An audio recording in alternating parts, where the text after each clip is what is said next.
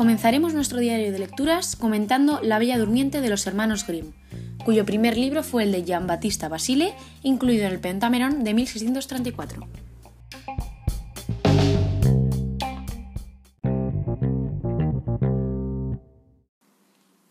Bueno, lo primero de todo es presentar a la que estará hoy con nosotros comentando el libro.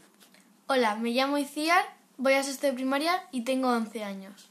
Lo primero que vamos a hacer va a ser hablar de la trama de este libro. Bueno, esta historia comienza eh, con el nacimiento de una princesa, ya que sus padres, que eran reyes, eh, ansiaban tener a una hija. Y mm, para celebrar ese nacimiento, el rey invita a 13, bueno, iba a invitar a 13 hadas, pero finalmente invita a 12 porque no tiene suficientes platos de oro. Eh, cuando llegan las hadas, deciden otorgarle cada una de ellas un don a la princesa. Y cuando están en, en la undécima hada, eh, llega el hada que no había sido invitada y, eh, como está furiosa, decide echar una maldición sobre la princesa. Esta maldición consiste en que cuando cumpla 15 eh, años se pinchará con un uso de una rueca y morirá.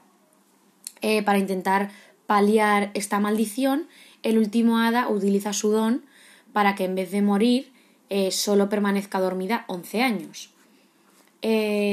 luego sigue con que el rey decide quemar todas las ruecas y usos porque obviamente no quiere que su hija fallezca.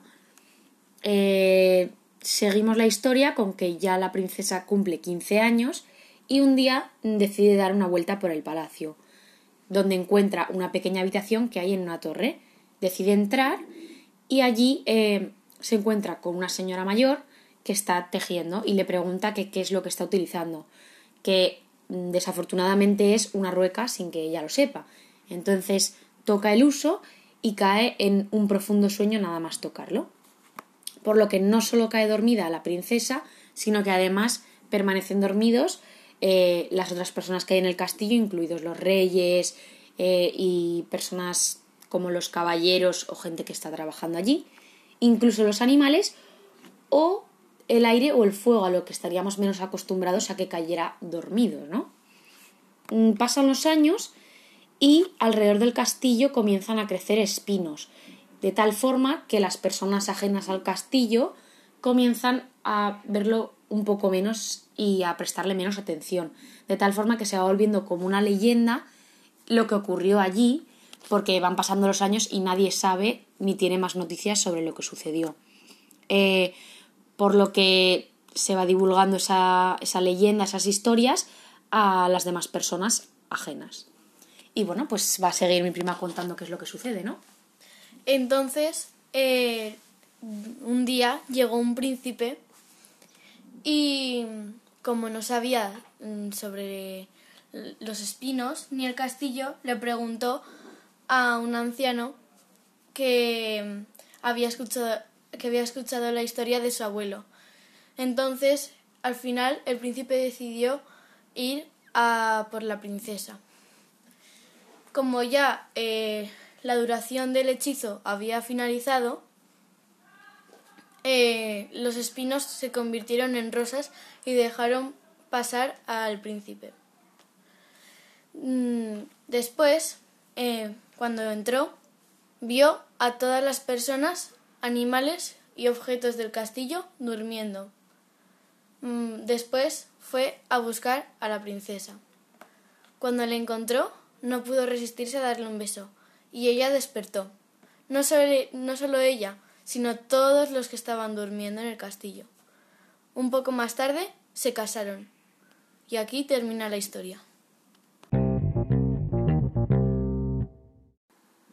Este libro lo hemos leído las dos juntas y nos hemos ido a una habitación aparte para que el ambiente estuviera en silencio, relajado y pudiéramos leer tranquilamente la obra, ¿no? Para apreciarla más. Claro. Vamos a seguir con las impresiones que nos ha causado el libro. Eh, primeramente vamos a comentar lo que más nos ha gustado. En mi caso diría que es una lectura breve y sencilla, lo que facilita al lector, que tanto que sea infantil, juvenil e incluso adulto, entender la obra y seguirla eh, para que le llame la atención y, acabe la obra. Porque claro, si fuera eh, muy compleja de leer, igual el niño pues mm, dejaba de tener interés en leerla, ¿no? Eh, ¿Qué es lo que más te ha gustado? Pues no sé, me ha gustado todo en general, no sabría elegir. Vale, pasamos a lo que menos. yo aquí tengo que decir que está un poco relacionado con lo que he dicho que me ha gustado. Está muy bien que sea una lectura breve y sencilla, pero creo que ha pecado de esa sencillez y brevedad sobre todo, en el sentido de que, por ejemplo, he hecho en falta algunas descripciones, tanto del lugar, por ejemplo, o de personajes. Pero bueno, igualmente se entiende todo bastante bien. ¿Hay algo que no te haya gustado?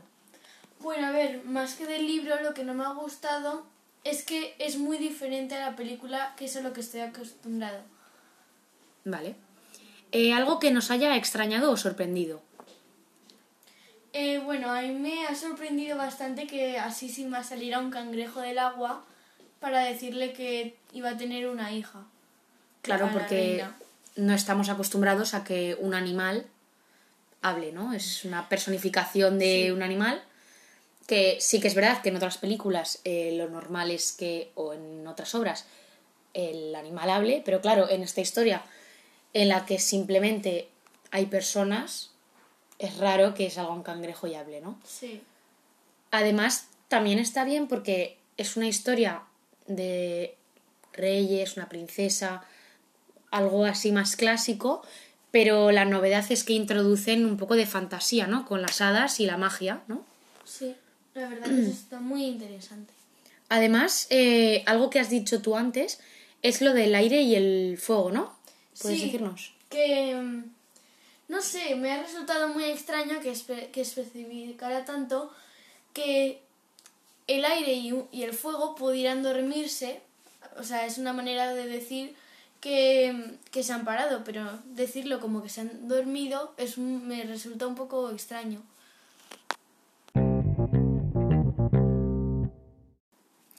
Considero que este libro sería apropiado introducirlo en los primeros cursos de primaria, ya que, como he mencionado antes, es una lectura sencilla y breve, por lo que eh, causaría que fuera bastante fácil y sencillo eh, que todos los alumnos pudieran seguir la obra y además entenderla, eh, suscitando un interés en, en todos ellos. Em, sí que hemos sacado algunas opiniones y conclusiones.